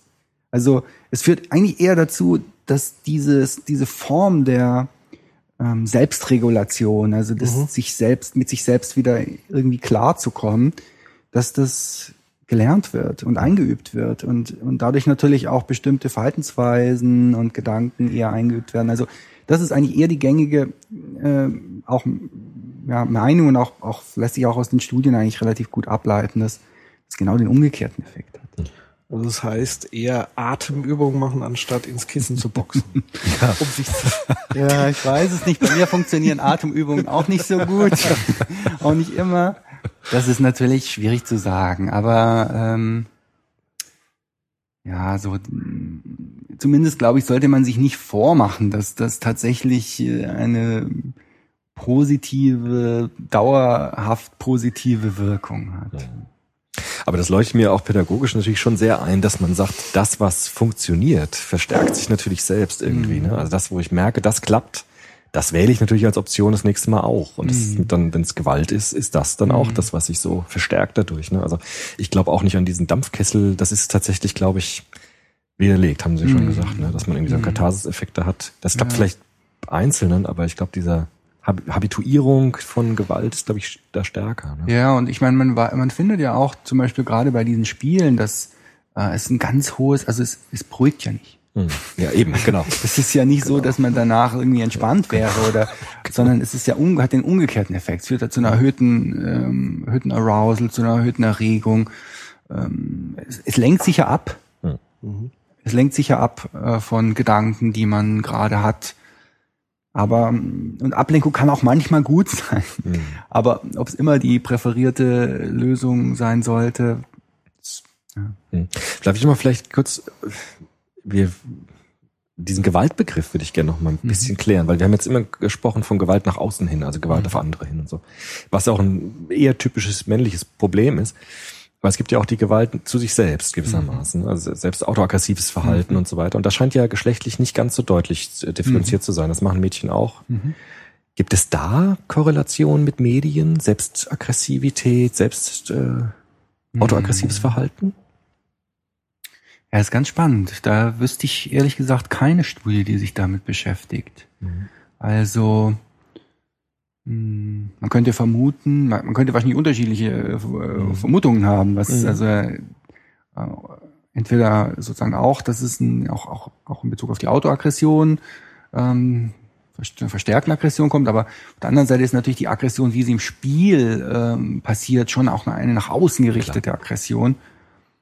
Mm, Aber da könnte ich jetzt zumindest aus der, aus der Forschung wüsste ich nicht. Also eine interessante Frage. Sollte, sollten sich mal ein paar Forscher mit beschäftigen. Apropos Forschung, wir haben jetzt viel über Empirie gesprochen. Was ist denn sozusagen, was gibt's denn noch für Wege, das herauszufinden? Also ich bin zum Beispiel ein Fan von geisteswissenschaftlicher, historischer Betrachtung. Also wie hat sich Gewalt, natürlich spielt der Empirie auch immer mit eine Rolle. Ähm, gibt's da auch irgendwie Ansätze, die eben auch langfristig guckt, wie ist Gewalt im, im historischen Kontext zu sehen? Also da bin ich jetzt nicht so Experte für, würde ich sagen. Ähm, grundsätzlich würde ich sagen, wenn man sich die Geschichte anguckt, ist ja Gewalt und Aggression sowas wie eine anthropologische Konstante. Ja. Und ähm, ob das jetzt, äh, wenn man sozusagen die Gladiatorenkämpfe sich ansieht und dann sich möglicherweise darüber echauffiert, wie der oder sich fragt, wie, wie, wie zu der Zeit Menschen in Theater gehen konnten, um, um so, sich sowas anzugucken, und man dann gleichzeitig äh, möglicherweise am Abend Tatort guckt und äh, ähnliche, also wir haben natürlich andere Möglichkeiten. Wir müssen nicht mehr äh, diese grausamen, äh, realen äh, Gewaltspiele betrachten und können das in so einer fiktionalen Welt ähm, tun. Aber Russell Crowe muss nicht sterben in Wirklichkeit. Ja, genau. ja, genau. Ist vielleicht ein zivilisatorischer Fortschritt, oder? Dass man das repräsentieren kann und nicht mehr wirklich machen muss. Ja, ja, ja. Also das würde ja wieder auch auf den Punkt zurückführen, dass möglicherweise gäbe es diese virtuellen Formen der Gewalt nicht. Was wäre dann?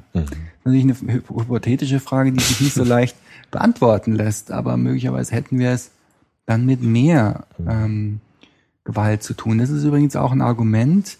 Es gibt ähm, auch immer wieder, wird es heiß diskutiert, wie die Forschung zu interpretieren ist.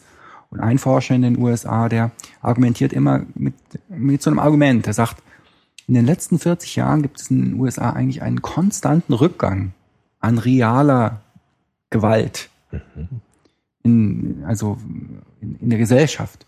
Und in der gleichen Zeit gibt es sozusagen einen Anstieg an der an Gewalt in, in fiktionalen, äh, in, also fiktionale Inhalte. Und äh, ich meine, er argumentiert dann immer so ein bisschen schwierig, weil er sagt, naja gut, wenn es so einen Rückgang an Gewalt gibt, dann können ja die Videospiele gar nicht äh, schädlich sein. Das ist natürlich ein bisschen jetzt, also ein bisschen seltsamer Zusammenhang, der nicht unbedingt so sein muss, keine andere Gründe geben, wieso die Gewalt zurückgegangen ist. Und trotzdem ist das ein Faktor, der da ja, mit reinspielt. Aber es ist natürlich interessant, dass offenbar Gewalt in zivilisierten äh, Gesellschaften grundsätzlich tendenziell eher ähm, äh, im Rückgang sich befindet. Und aber in fiktionalen äh, Formaten dann doch dauerhaft ungebrochen prominent ist und nachgefragt ist. In dem Zusammenhang habe ich so ein Lieblingswerk von, von Steven Pinker, das ist so ein, so ein Gewalt, so ein Monumentalbuch, was er da auch äh, macht, wo er sozusagen wirklich alles mal anguckt im Laufe der Geschichte und empirische Forschung ähm, mit reinnimmt. Und er prognostiziert sozusagen eine, eine stärkere Zivilisierung und aber macht es zum Beispiel an, an Beispielen fest, ähm, da gibt's in Amerika so eine, so eine Sportart, die nennt sich irgendwie Dodgeball oder so, die auch ziemlich sehr, naja, sage ich mal, sehr körperlich ist. Das ist so ähnlich wie bei uns das Völkerball.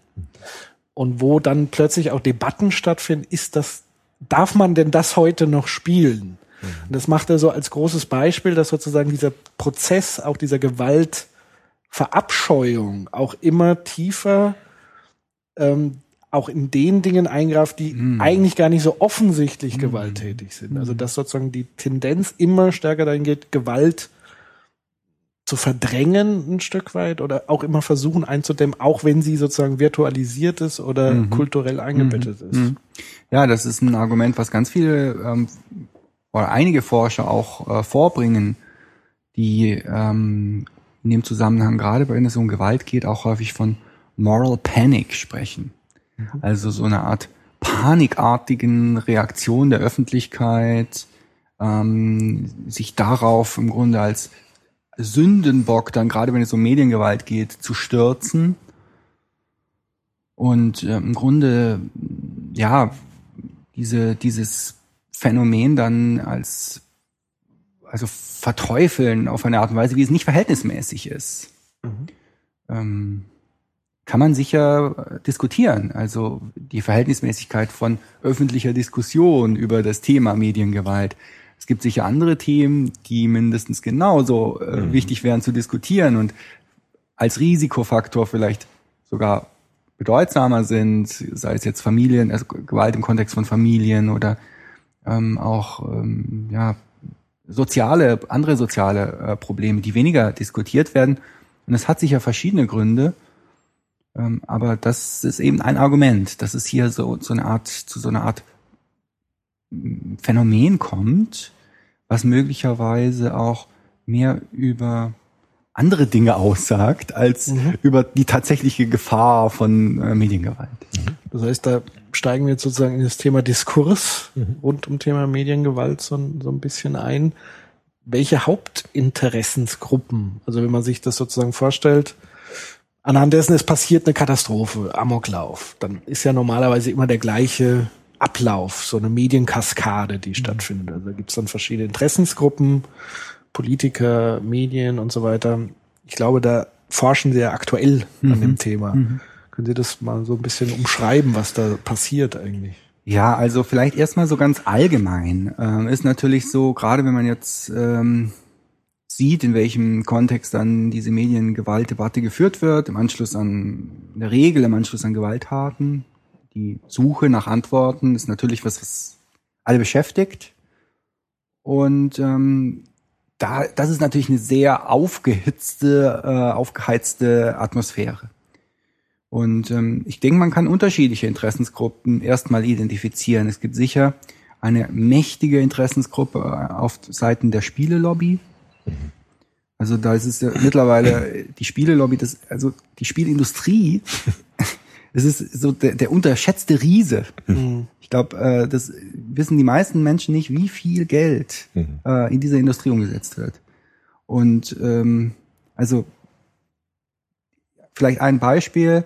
Ähm, diese, die letzte, ähm, das letzte Sequel von Grand Theft Auto kam jetzt im Herbst raus und hat am ersten Wochenende mehr Umsatz gemacht als, ich will jetzt nicht, nicht, nicht ganz was Falsches sagen, aber auf jeden Fall einige der Herr der Ringe, ja. äh, äh, also, ähm, Entschuldigung, einige, einige der Harry äh, Potter mhm. äh, Folgen. Ich glaube sogar alle zusammen. Okay. Filme aber oder? Filme. Okay. Boah, ja. okay. Also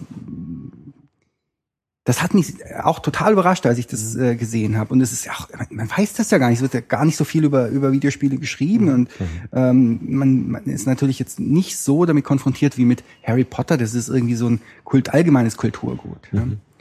Und ähm, da ist natürlich schon eine mächtige Lobby dahinter. Und das, denke ich, ist, ist ein wichtiger Akteur.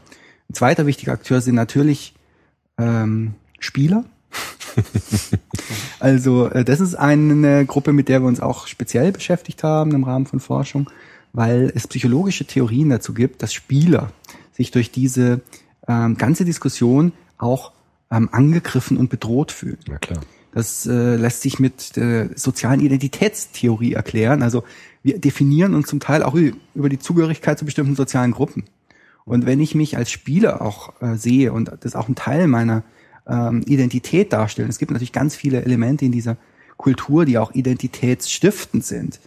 Dann ist diese Diskussion, in der man dann im Grunde in einem Atemzug genannt wird mit Amokläufern, äh, auch eine reale äh, Bedrohung meiner eigenen Identität. Ja, ist klar. Und wir haben beispielsweise Studien dazu gemacht, dass die zeigen, dass Spieler, wenn es um die Forschungsergebnisse geht zu Videospielen, nicht immer unvoreingenommen sind, was man sich vorstellen kann. Also äh, da werden dann zum Teil natürlich bestimmte Befunde, die jetzt zeigen, dass es keine Effekte gibt, eher äh, auch ähm, wahrgenommen und auch sozusagen schneller integriert in das Wissen und ähm, als Befunde, die das entsprechend äh, dokumentieren, dass es solche Befunde, äh, solche Effekte gibt. Und ähm, auf der anderen äh, Seite gibt es natürlich äh, zum einen Politiker. Und für Politiker ist es häufig natürlich ein, äh, auch instrumentell, solche Dis äh, sind solche Diskussionen instrumentell. Ähm, konservative Politiker können im Grunde durch die, äh, ja, durch bestimmte äh, Gesetzesanregungen, sage ich mal, oder Vorschläge auch Klientel bedienen. Das ist eine klassische äh, konservative, ähm, also klassisches Thema, Law and Order. Und äh, es tut nicht weh, weil es äh, nicht auf der anderen Seite bestimmte Lobbygruppen wieder verärgert, äh, gesellschaftliche Gruppen verärgert, die jetzt irgendwie im, im, in der Nähe zur eigenen Politik stehen. Und neben den Politikern gibt es natürlich aber auch jetzt in der Gesellschaft auch viele Sorgenträger. Und das ist auch eine wichtige, wichtige Gruppe von Leuten, mit denen wir uns äh, beschäftigt haben. Wer sind Sorgenträger? Sorgenträger können natürlich beispielsweise Eltern sein, die besorgt sind, weil es äh, möglicherweise eine Gefahr für ihre Kinder darstellt, weil sie selber nicht wissen, wie sie damit umgehen können. Es gibt aber auch äh, natürlich, Gewalt ist ein, in unserer Gesellschaft auch moralisch geächtet. Und ähm, es gibt natürlich auch viele Menschen, für die das auch ein moralisches Thema ist, ein Wertethema. Ähm, und ähm, wenn man natürlich sieht, wie sie jetzt in den Hallen, Spielhallen, was da tatsächlich gespielt wird, wenn man da tatsächlich, tatsächlich mal so konfrontiert wird, dann tut sich auch so ein moralisches, äh, so, so eine moralische Regung. Ja? Man denkt, das darf nicht sein. Ja? Das darf es nicht geben bei uns. Und mit so, gerade mit, mit, diesen, mit dieser Art von, von Regung haben wir uns auch auseinandergesetzt. Und da zeigen sich ähnliche Effekte wie bei den Spielern, nur umgekehrt. ja, klar. Ja, also wenn die, wenn die äh, jetzt äh, Forschungsbefunde ähm, vorgelegt bekommen, in denen steht, ja, das äh, äh, ist nicht so schlimm, Mhm. dann finden die, dann fangen die an, diese Forschungsbefunde auch zu zerlegen, also auch aufgrund so äußerer Kriterien. Also der Forscher hat bestimmt keine Ahnung. Oder er spielt selbst und Der spielt bestimmt selbst. Der ist bestimmt schützen. gekauft von der, äh, von der Spieleindustrie. Ja, ist klar. Ähm, oder ähm, da sind doch bestimmt Fehler gemacht worden. Und das ist natürlich ganz interessant. Also so, dass die Forschung dann auch gerade im Kontext von so einer Dis äh, von so einer gesellschaftlichen Diskussion gar nicht so aufgenommen und diskutiert wird, wie wir Forscher uns das manchmal so vorstellen. Ja? Also ähm, so die diese unvoreingenommene Frage, okay, wie ist denn das jetzt? Dann ähm, schauen wir uns das an und dann können wir unsere Schlüsse daraus ziehen. Das setzt ja voraus, dass, dass man das so macht. Und das äh, passiert eben gerade in diesen Konstellationen und in so hitzigen, aufgeheizten, äh, polarisierenden gesellschaftlichen Diskussionen dann eben nicht. Und ich glaube, es gibt noch einen ganz wichtigen Akteur, ähm, nämlich den Überträger dieser ganzen Debatten, nämlich die Medien ja selbst, ähm, die natürlich sich wunderbar tun, die Spielindustrie sozusagen als Sündenbock herzunehmen, damit man nicht darüber diskutiert, was ist eigentlich mit dem Fernsehen, äh, mit dem Gewalt in dem, im, im Fernsehen zum Beispiel. Also das zum einen und zum anderen vermutlich auch dass ja ihr Unterhaltungswert genau darin besteht, diese Kontroversen besonders hitzig zu inszenieren. Ja, also das, das ist natürlich noch auch, ein, auch ein wichtiger, ähm, wichtige Gruppe, auf jeden Fall. Ähm, da gibt es irgendwie widersprüchliche ähm, Ideen, glaube ich, über die Rolle der Medien. Ähm, auch natürlich in den ähm, in den in der Art und Weise, wie berichtet wird, gibt es sehr unterschiedliche ähm, ausgewogene Formen der Berichterstattung. Aber die Tatsache, dass gerade im Anschluss an ähm, diese ähm, Amok-Taten dann das Thema so besonders virulent ist in den Medien, das lässt sich ganz leicht dokumentieren. Also das, ja, das find, zeigt, kann man beispielsweise mit Inhaltsanalysen zeigen, dann gibt's dann so Peaks, da wird dann massenhaft über Videospiele berichtet und immer genau, wenn es halt gerade eine solche Tat äh, gab. Gibt's ja dieses ganz berühmte Zitat, ich glaube Heim Oma, Mhm.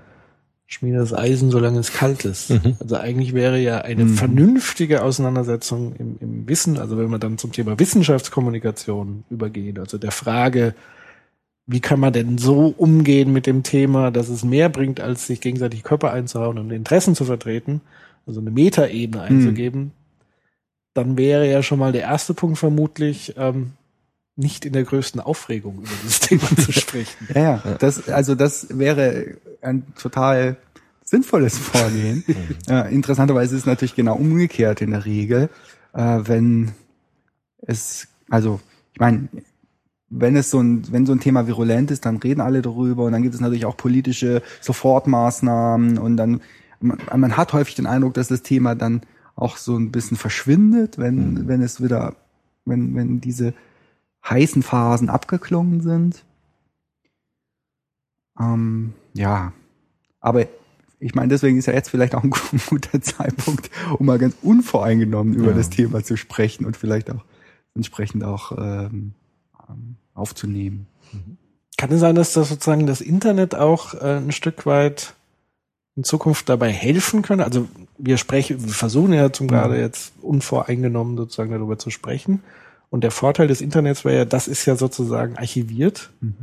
Und wenn sozusagen wieder dieses Ereignis käme, weil es gibt ja neben diesen hitzigen zwei Polen, gibt es ja tatsächlich trotzdem immer noch eine, einen Metapol, der sozusagen versucht, genau das auszugleichen, auch in diesem Moment zu sagen, jetzt mal langsam, wir müssen uns das mal fünftig angucken. Und dann wäre der Moment, genau auf diese Dinge zu verlinken, die schon stattgefunden haben. Und sowas könnte ja in Zukunft so ein bisschen zunehmen. Ist sozusagen das Internet so ein bisschen auch die Zukunft eigentlich der Wissenschaftskommunikation ein Stück weit? Ja, möglicherweise. Ähm, ich habe da so wieder, also unterschiedliche Erfahrungen mitgemacht. Ich würde sagen, auf der einen Seite ist es eine total gute Möglichkeit, selbst zu kommunizieren. Also ähm, ohne jetzt über eben Medienakteure vermittelt kommunizieren zu müssen. Es ist in der Wissenschaft ein Trend sicherlich, vermehrt diese Wissenschaftskommunikation selbst zu machen. Es ist auch natürlich was, was viele nicht wollen, weil sie von der, ihrer eigentlichen Arbeit abhalten. Es ist natürlich ein eigenes Geschäft dann nochmal, was dazu kommt, ähm, diese Kommunikation auch zu gestalten. Aber es bietet natürlich die Chance. Man kann, ähm, wenn man es schafft, Worte zu finden, was auch nicht immer äh, einfach ist, äh, Worte zu finden, die auch äh, so verstanden werden und auch äh, also verständlich sind, dann ähm, ist es eine Chance. Umgekehrt habe ich aber auch die Erfahrung gemacht, dass genau das passieren kann, worüber wir vorhin kurz gesprochen haben, dass nämlich sich gerade im Internet häufig auch diese polarisierenden ähm, ja, motivierten Formen der, der, der Kommunikation zeigen, dass man äh, in Kommentaren dann über Seiten ähm, hinweg le lesen kann, wie ähm, bescheuert das doch ist, was man da gesagt hat. Und äh, das sind natürlich Phänomene, die sind auch zu erwarten. Gerade wenn man zu einem Thema Dinge sagt, die vielleicht nicht allen gefallen. Also im Internet reproduziert sich wahrscheinlich vieles aus anderen Medien auch. Das da, weil ich habe sie auch so verstanden, psychologisch oder pädagogisch ist es die entscheidende Frage, vielleicht auch, wie man über die Dinge spricht. Also Ja, ja. für mich zum Beispiel habe ich jetzt mitgenommen, dass es sinnvoller ist, wenn man in so eine Spielhalle hineingeht, nicht gleich zu sagen, um Gottes Willen, was macht ihr denn da? Sondern ehrlich zu sein und zu sagen, also mich erschreckt das. Das heißt jetzt, ist gar keine Aussage über euch, sondern einfach zu sagen, also wenn ich das sehe, mich erschreckt das total und einfach zu, zu kommunizieren, was macht das mit mir? anstatt vorschnell zu moralisieren und zu sagen, also das darf nicht sein, weil das ist ja generell schlimm. Und für jeden muss das ja schlimm sein und das muss ja für jeden schrecklich sein. Und wenn man in diesem Thema eher sozusagen diese, diese zweckgebundene Kommunikation ein bisschen abdämpft und erstmal sozusagen nur sammelt, für wen hat es denn welche Wirkung oder wer empfindet dabei was und darüber in eine Diskussion kommt. Und Weil sie auch sagten, Jugendliche sind dann gefährdet, wenn sie diese Kommunikation abbrechen und nicht mehr über ihre Gefühle dabei sprechen und nicht mehr hinkommen und sagen, da werden Kindersoldaten gezeigt. Ich weiß nicht, wie ich damit umgehen soll. Dass das eigentlich eine gute, guter Hinweis darauf ist, dass ein vernünftiger Umgang damit passiert, wenn man erstmal nicht so sehr moralisch darüber spricht, sondern erstmal auch Erfahrungen einfach darstellt, kommuniziert, wie siehst du das, wie geht's mir dabei, wie geht es anderen dabei. Dass das vielleicht ein Weg ist, damit sinnvoll umzugehen, auch pädagogisch jetzt gesehen. Anstatt sofort zu sagen, das darf ja überhaupt nicht sein, das, das ist ja furchtbar. Ja. Hm. Ja, also ähm, ich glaube auch die Kommunikation in, aufrechtzuerhalten und auch ähm, tatsächlich über diese äh, unterschiedlichen Perspektiven hinweg zu kommunizieren, ist eine Herausforderung. Es fällt auch, glaube ich, nicht leicht. Jemandem, der sich ähm, der da, da gar keinen Zugang hat äh, zu dem und dann soll der mit einem, also wenn ich mir vorstelle, er würde jetzt mit einem Gamer darüber reden, was da passiert und ähm, auf beiden Seiten, glaube ich, würde es, verlangt es schon auch, auch viel, diese Kommunikation zu gestalten. Aber das wäre auch mal ein interessantes Format für, eine, für, ein, für einen Podcast oder eine ähnliche, ähm, ähnliche Sendung, so eine Kommunikation, so ein Dialog auch mal zu, auch herzustellen.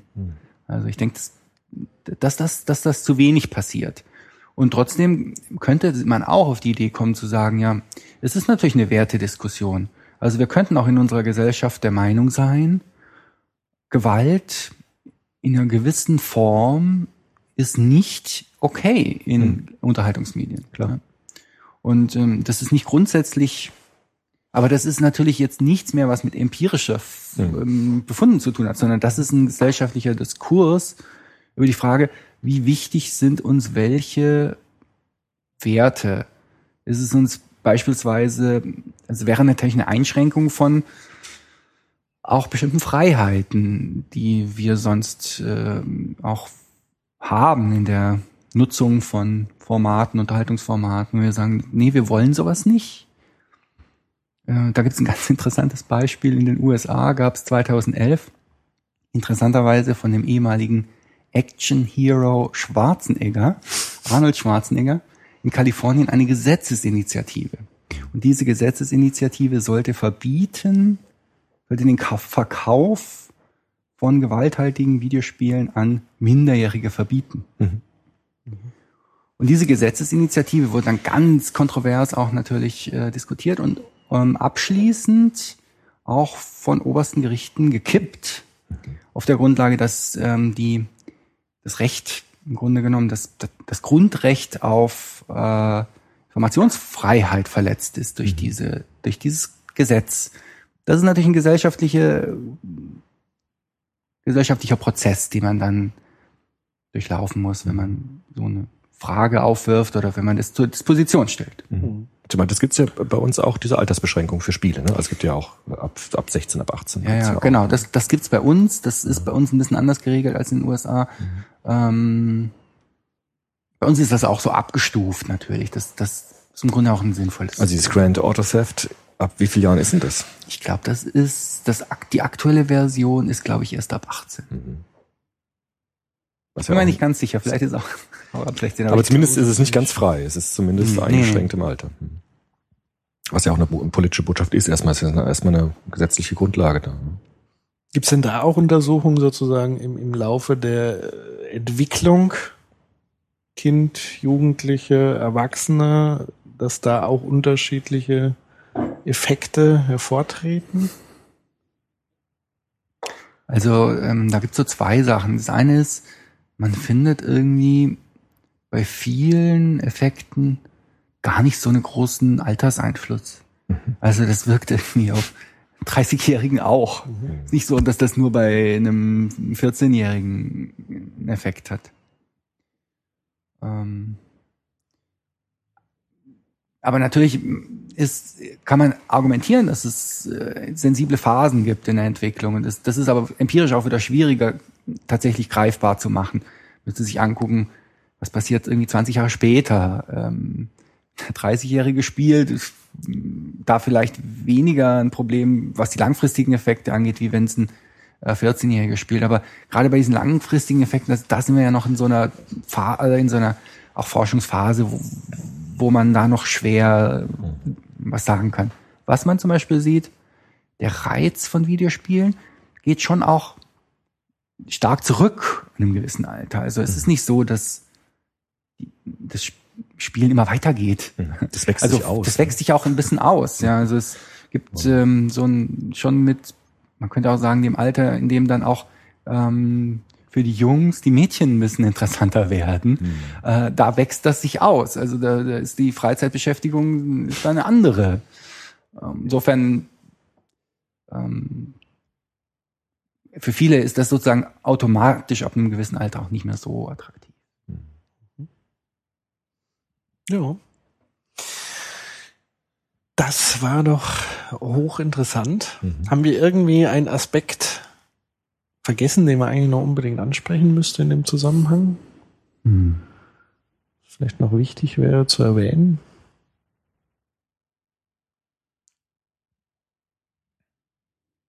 ich, bin, ich bin total gesättigt. Also ich fand das Ich bin auch hochinteressant. Sehr Und schön. ja, Dann, ähm, freuen wir uns auf Kommentare unserer Hörerinnen und Hörer noch zu dem Thema. genau. Also zum einen Feedback, wie sozusagen so die Erstausgabe mit einem Gast ankam Mhm. und dann natürlich auch spezifisch Nachfragen und vielleicht ähm, ist sogar der Gast bereit, den einen oder anderen Kommentar dann auch darunter sozusagen zu platzieren. Da Mhm. Ja, würden gerne. wir uns wahrscheinlich sehr freuen. Mhm. Ähm, ich bedanke mich recht herzlich bei Tobias Rothmund. Hat sehr viel Spaß gemacht, war sehr erhellend für mich. Vielen Dank auch von Ja, mir. vielen Dank von meiner Seite. Ich hoffe, wir haben nicht zu viel geredet. Nein, war also ich fand es sehr sehr interessant. Ja, definitiv. Ja, vielen Dank. Bis zum nächsten Mal. Tschüss. Tschüss.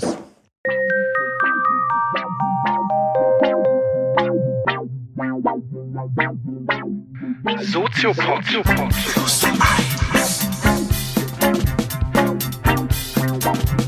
Soziopod. Soziopod.